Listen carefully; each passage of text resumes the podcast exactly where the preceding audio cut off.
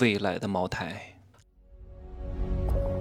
没有事实，没有真相，只有认知，而认知才是无限接近真相背后的真相的唯一路径。哈喽，大家好，我是真奇学长哈，今天就少说一点，因为今天有一大半的时间都在路上，刚刚到大阪入住酒店。哇，大阪的酒店的房间比东京的要大很多很多啊！同样的价格，甚至价格还低很多。我现在不大喜欢去很多国家的首都，首都人又多，物价又贵，也没啥可玩的，对吧？反而喜欢去有一些国家的第二大城市，或者是第三大城市，该有的也都有，然后呢，物价也没有那么高，好玩的地方也很多。所以这次呢，准备在大阪待四天。然后再去京都住一个礼拜，可能看状况吧。我还没有买回程的机票。如果我觉得住得很舒适，我可能住半个月。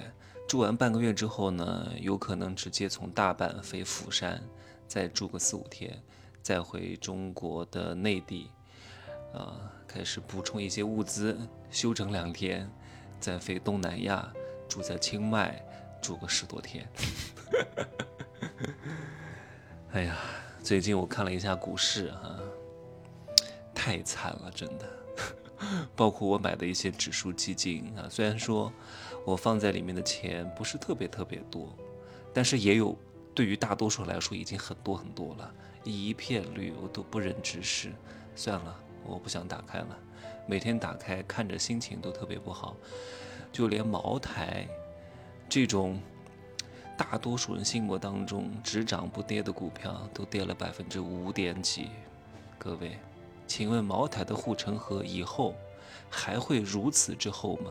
真不一定啊！以前厚是因为大家都认同这个 IP，都觉得这个 IP 很值钱。当大家都觉得这个 IP 很值钱的时候，这个 IP 就真值钱；当大家觉得这个 IP 不值钱的时候，这个 IP 就不值钱。所以，一个东西的价格的高与低和认可它的人有多少有着直接的关系，而不是这个东西的生产成本有多高，不重要。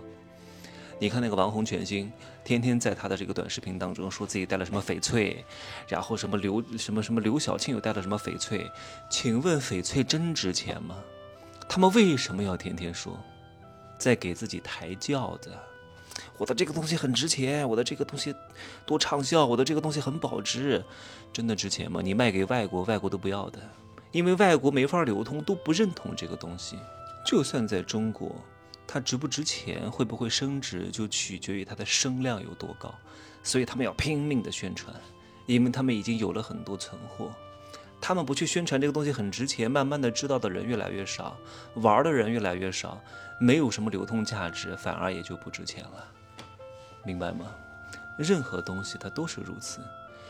就像很多人还经常问，为什么麦当劳和可口可乐要打广告？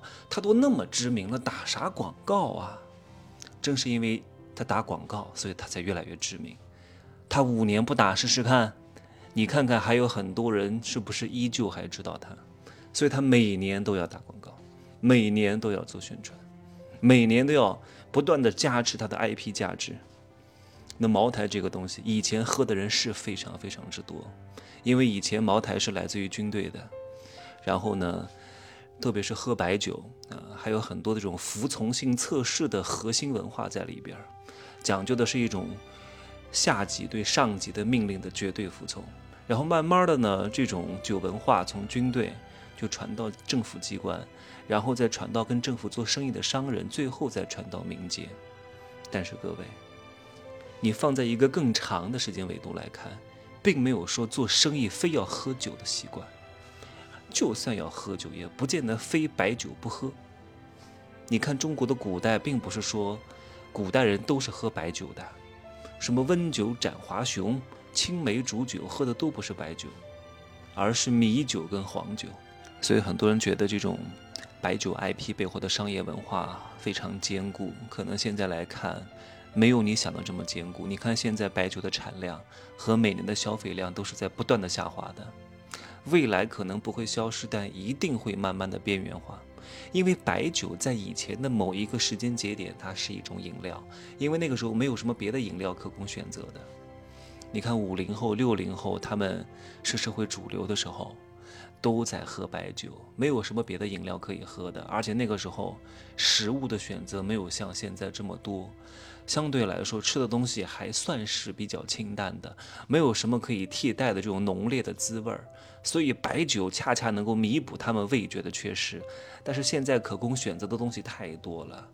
各种元气森林、碳酸饮料、奶茶、奶盖，什么乌龙茶，又是什么，什么水果茶、喜茶等等之类的选择太多了。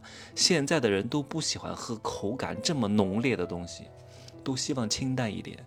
就算是喝酒，也不见得非得喝白酒，什么起泡酒啊、葡萄酒啊。什么梅子酒啊，什么清酒啊，米酒啊，白酒，对于现在的年轻人来说，真的不是一个好的东西啊，喝的人是非常非常之少的。现在是如非必要，我相信绝大多数人都不会主动喝白酒。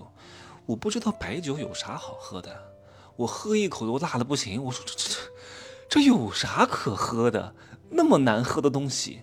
辣嘴，而且酒精浓度如此之高，是烈酒，是非常伤血管的，非常伤脑神经的，非常伤肝脏的。你经常喝这种酒，你不到五十岁就会老年痴呆、阿尔茨海默症啊！你就是变成一个无知无觉的人啊！你是一个活死人，是一个植物人啊！谁还会喝？哪怕是现在谈生意、谈项目。呃，除非是一些做一些传统什么工厂的传统生意的，可能会喝一喝。现在如果你做什么健康行业、美妆行业、什么 AI 行业、科技行业、互联网行业，都不会喝白酒的。除非他是做 B 端生意的，有可能还得喝，对吧？特别是那些做互联网生意的，有可能见面谈项目就是喝个咖啡，或者就是喝杯奶茶，珍珠奶茶还一边嚼，喝个奶盖还舔一舔。嗯，所以。任何的 IP 背后，你好好的分析一下，它未来会越来越强，还是会越来越弱，你就知道这个生意值不值得你投资了啊。好，那就说这么多哈。另外呢，《富人的秘密》十月份的更新了，但是我海报还没有做，还没有公开的发。买过的宝宝呢，你就点一下你原来买的链接，提前自己听一下。这一刻非常重要，叫天机，商业的天机啊。拜拜。